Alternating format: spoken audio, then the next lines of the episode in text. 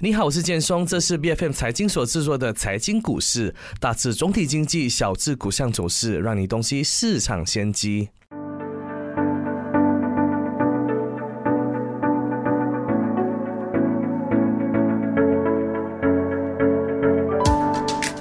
为了改善市场的稳定性呢，沙地阿拉伯除了当前的每天减产两百万桶石油的措施，还将每天自愿减产一百六十六万桶。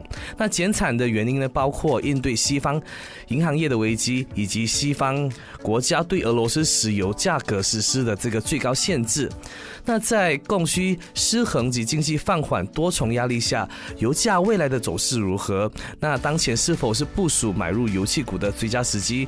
今天。我们请来 Philip Capital 分析师陈伟伦为我们点评。伟伦你好，哎你好。出于对全球需求疲弱的担忧呢，沙特阿拉伯希望减产可作为一项改善市场稳定性的预防措施。此举对扶持全球油价走势有多大的帮助呢？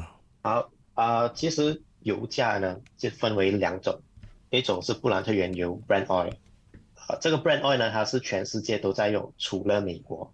那么美国呢，它是用。另外一种叫 WTI crude oil，OK，那么他们的呃那个价格啊，大致上都是在同一个水平，呃，通常 Brent 那个布兰特原油 Brent oil 会高一点点，现在大致大概在啊七十五美元左右，然后这个 WTI 它大概在七十美元左右，OK，那么走势呢，其实啊大致上是一样的，如果我们说到影响。油价最根本的因素就是供应和需求嘛，那么其中一方呢就可能会失衡，然后又导致油价上升或者是下跌。我们都知道，你要提取石油，它是需要一定的成本的。那么每个国家呢，它的成本又不一样。我举个例子啊，啊，美国它的收支平衡在五十美元左右，俄罗斯大概在六十五美元左右。那么沙地阿拉伯呢？它是最低的，只需要三十亿美元左右。好，那么你到到最后，其实一个国家你挖石油就是为了赚钱嘛。而且很多这些国家啊，它是很依赖这个石油赚到的钱来为他国家呃支出。那么如果油价跌到一个会让某些国家亏钱的位置，那么这些。国家它自然就不会坐视不管。那么这里有个例子啊，我我相信大家都还是历历在目。二零二零年疫情的时候，这个 OPEC 或者 OPEC Plus，它就和俄罗斯有这个冲突嘛。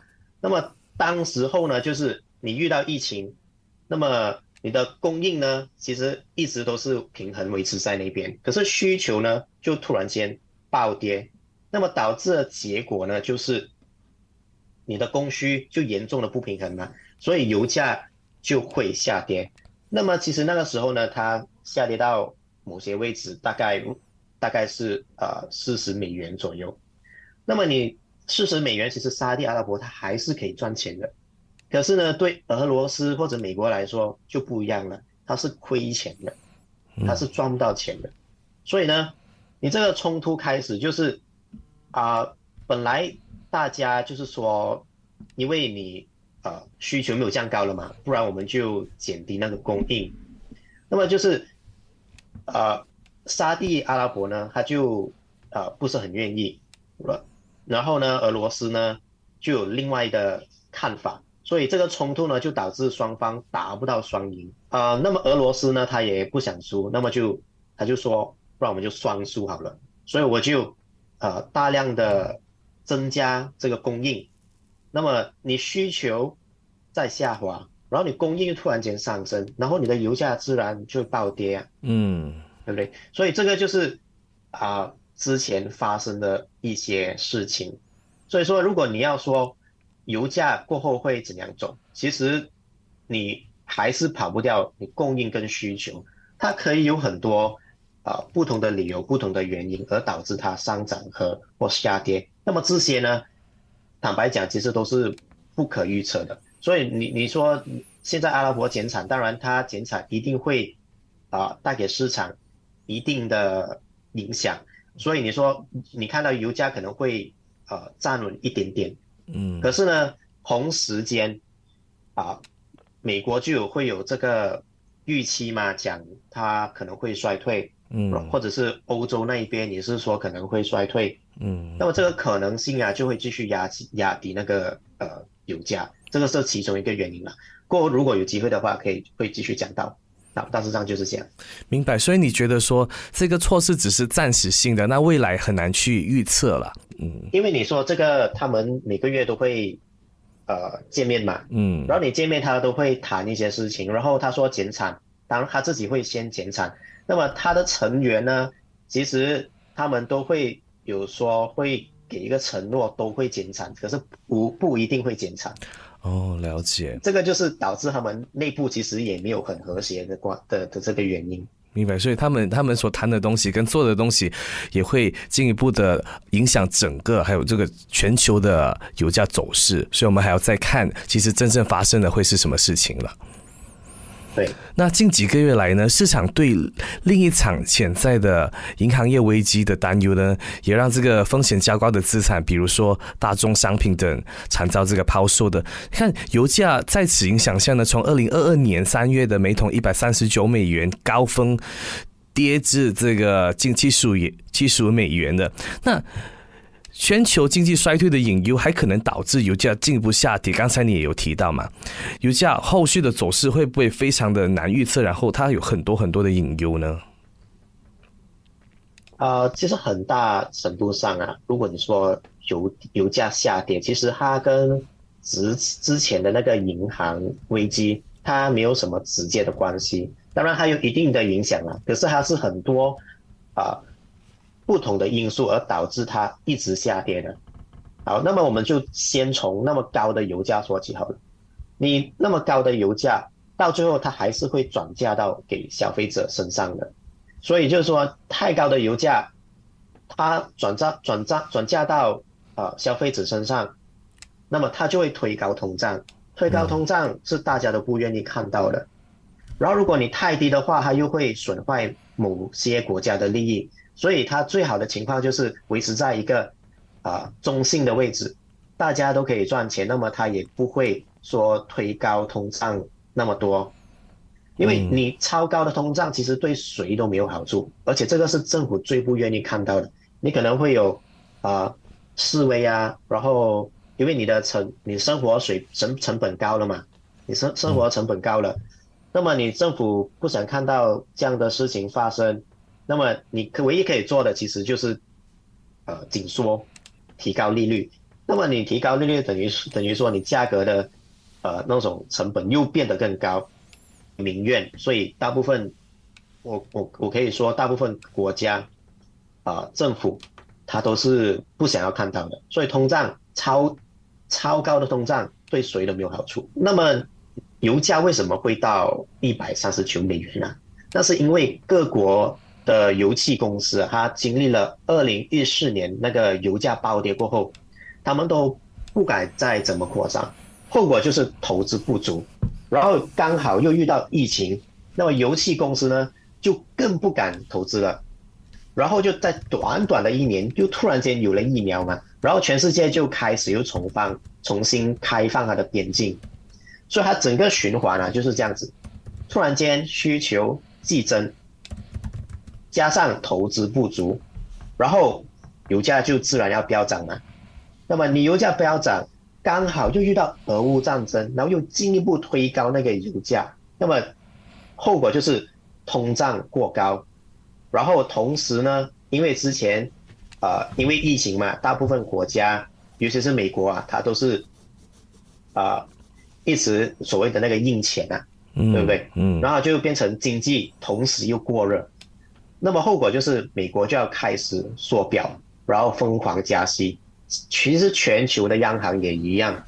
那么当你需求你你加息了嘛，然后需求就开始要会减弱。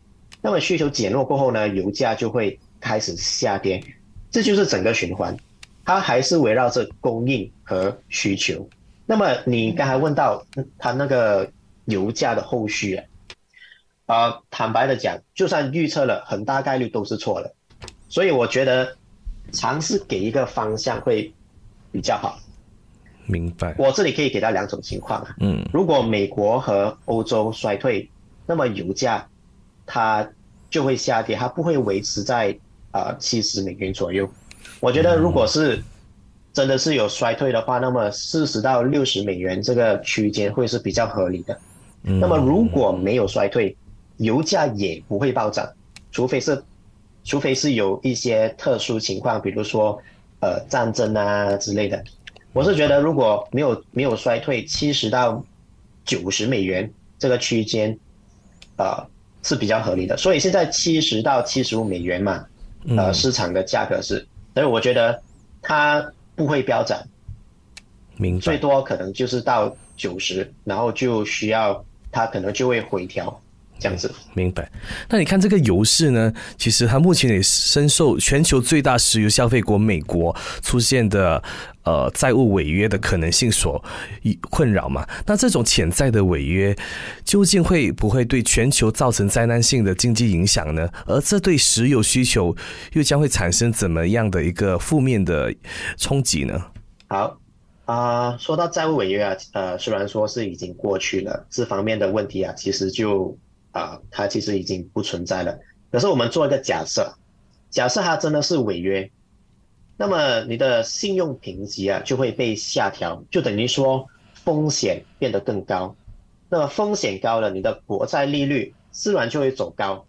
那么你国债利率走高过后呢，就会导致借贷成本上升，然后你就你你你的借贷成本上升了，那么大部分人呢、他就会谨慎支出，包括政府，那么经济就会全方面的严重放缓，自然油价就会下跌。所以虽然说你美美国啊，其实它违约的几率其实是非常低的，两党它只是在做这个政治秀，因为没有人可以承担或愿意承或愿意承担这个责任。你想看没有？那我相信没有任何一个领导者会跟你说，啊、会愿意站出来跟人民说，啊、我们政府不够钱了，所以说呢，我们可能需要啊、停摆数周，然后那么我的公公务人员呢、就没有钱拿，然后还可能违约。那么你想看，如果美国都会违约的话，它对全球啊那个呃信用评级啊，其实是呃很大一个很大的风险。所以说，其实它的几率是近乎零，它嗯不会这样子做。明白。所以你你刚才有提到一些呃导致这个石油下跌的主要原因嘛？看你看到有这个经济放缓啊，还有这个战争啊，那你你觉得接下来还有什么呃原因可能会导致这个油价下滑的呢？因为现在油价其实啊，它从那个呃到一百三十九那个高峰期值过后就一直下滑嘛。嗯对，然后原因呢，其实啊、我可以给我可以给到两个，第一个就是中国经济的回回暖啊，它比嗯预期的要慢。，OK，然后第二个就是市场它有这个即将会进入轻度衰退的预期。那么油价它下跌啊或者上涨，它是一个过程，它不是因为一个事件而导致的。那么它下它下跌呢是经历了缩表、加息，然后中国回暖不及预期，然后又加上银行危机、债务上限等等，所以这些加起来，它就导致你看到的这一段油价的下跌。嗯所以说，你看到好像没有一件事情是好的，然后油价自然就一直呈现下跌的趋势啊。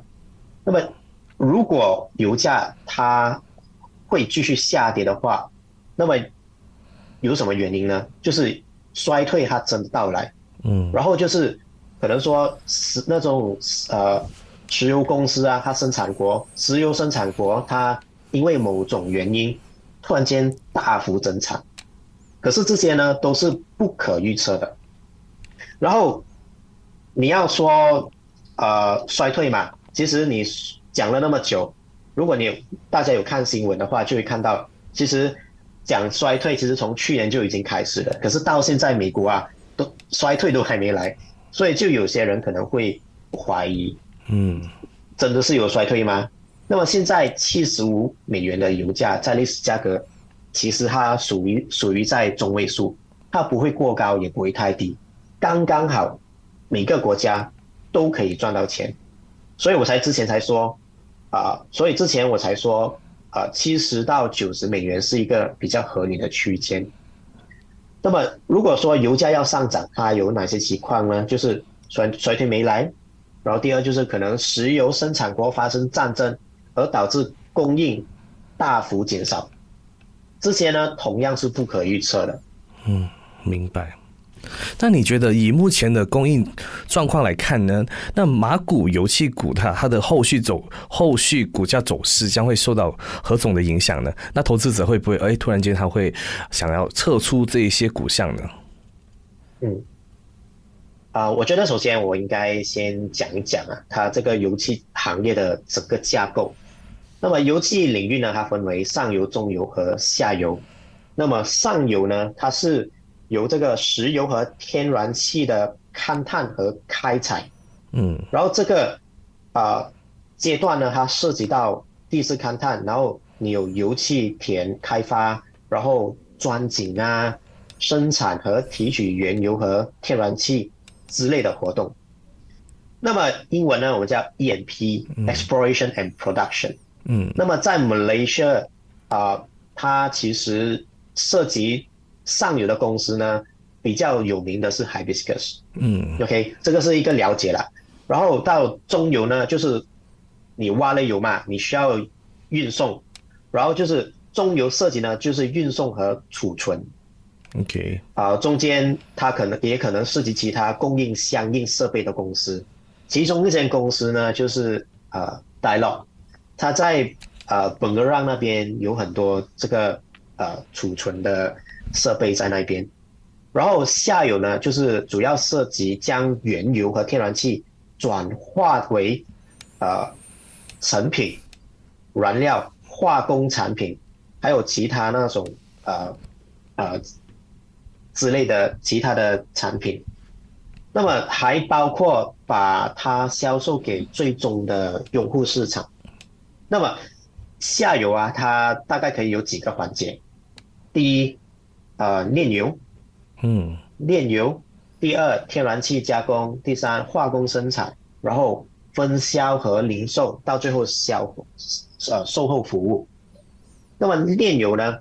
啊、我们认识到，我们可能都认识的公司就有恒源，然后天然气加工可能也可以说是啊、Petronas Gas，OK，、然后分销和零售的呢有 Petron，然后其实中上下游呢，它还有啊、另一种供应商，我们称它为服务供应商，它是比如说有一种啊、vessel，我们叫 OSV，它是呃因为你需要涉及很多员工嘛，那么你员工可能需要宿舍，对不对？你需要给他们住啊，在海上啊，有些它的那个钻井，它其实是没有那么大的，它也会需要这种啊、accommodation，也就是住宿，所以呢，他们就有这些船，就是提供这种服务。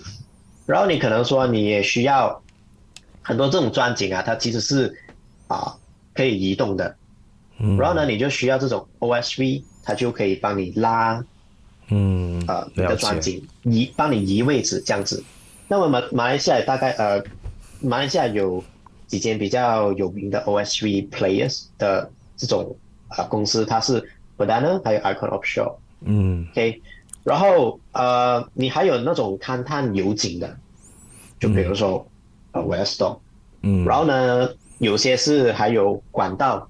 那么你管道呢，你你会有管道涂层，嗯，因为你是拿来运送那种石油嘛，你不可能就是一个管道它就可以它就可以呃运石油了，它需要涂层的。嗯。呃，马来西亚呢有呃挖胸，这个是另外一间公司。那么还有另外一个种类啊、我们称它为 FPSO。嗯那么它是集合上游和中游在同一艘船的，它比较适合深海。那么这种公司呢，有英盛和呃布米阿玛达，所以你上游会直接被油价影响。所以说，如果油价是上升趋势，那么这些上游公司啊，它股价就会上升。可是油价同时又很难预测，很多时会发生一些突发事件，所以你很少会看到油价的预测是准确的。那么油价高，上游啊，它就会开始加大投资，那么它就会利好服务供应商，利好中游。那么下游啊，尤其是那种炼油的，就会因为成本上升而导致利润下滑，甚至亏钱。所以油价高的时候，啊，我可以说比较好的就是那种上游和服务供应商或者是中游。那么下游呢，其实是没有那么好的。所以不是说油价高，整个呃油气行业它就会很好，其实是不一定的。你要看它是在呃上游啊、中游还是下游这样子。然后现在的情况是哦，有高油价，它是不久前的事情嘛。嗯。那么其实投资它刚刚才加大不久，所以我觉得比较有看头的是，呃，服务供应商。明白，明白。那你觉得现在是部署买入这些油气股的最佳时机吗？还还有这个投资者他们应该采取一个怎么样的呃观望态度呢？好啊。呃，刚才说了嘛，其实它就是说，呃，高油价它就不是一定会利好全部呃油气股。好，最安全的，个人认为最安全的就是 FPSO，它就是呃就有银生跟阿玛达。嗯。为什么安全呢？它是因为啊，它的这种合同啊都是长期的，那么它有一个 rate，它有一个呃租率，我们叫 fixed charter rate。所以它通它的合约啊，通常都是五年到十年间，通常是十年了，然后固定的收益，而且不受油价的影响，所以这类股票会比较安全。那么，如果你是说在油价在上升周期的时候，那么服务服务供应商啊这种就会比较有看头，可是呢，他们就会有一些执行执行的风险。那么在本地还有一些是本地。机构支撑的，比如 MISC，然后还有呃国有的一些公司，好像 Petronas 刚刚还有 Petronas Gas，所以投资者是可以从中找到机会的。可是油气股呢，向来都是高风险的行业，最好不要重仓。明白，所以如果要投资的话，可以特别选择那些呃服务商啦。刚才你有提到那些服务商，可能比较它风险没有那么高。如果是上游的话，那个风险就会比较大一点。因为上游的油它是被油价直接影响，嗯嗯，然后我们又很难预测到油价的走势。那投资者如果他们要投资这个游戏股的话，他还有哪一些考量吗？如果你说啊，考量的因素之前讲了，它大多是不可预测的嘛。嗯。可是呢，我可以给一个很简单，然后又可行的方法，就是如果油价它在高位，你就可以开始部署中油和服务供应商，因为刚才说你油价高，那么你的投资才刚刚开始嘛，你投资才开刚开始，它会有一定的滞后性。所以油价之前在一百三十九，然后现在下跌了。可是其实它的投资才刚刚开始没多久而已。那如果油价在低位的话，呃，比如说五十美元以下，那么就是最好部署上游公司。那么我们需要的是一个反向思维，只要这个油气啊，它还是有需求，那么这个历史它就会重复，它会有一个循环，啊，供应不足啊，然后呃。又产能过剩啊之类的，它一定会重复的。只是你不知道它这个引发这种事情发生的事件是什么。然后以后，那当然了，还会有很多未知的情况导致油价上涨下跌。可是我们只需要记得，只要这个世界上还是需要石油，油价就会在四十在到一百三十这个区间游走，它不会一直暴涨，也不会一直下跌。了解，那今天我们也非常感谢，呃，伟伦跟我们分享了那么多关于油气股的知识，非常感谢您。好，谢谢。也，我们也希望投资者可以从今天的访谈当中呢，了解整个国际油市的走势，还有在选股方面要做一些什么。财经股市是 B F M 财经所制作的股市分析节目，除了带给您及时的市场动向，也将在每周追踪公司的动态与财经议题。如果你喜欢我们的节目，记得要在我们的脸书专业追踪最新一期的节目，并订阅我们的 YouTube 频道。我是建松，我们下集见。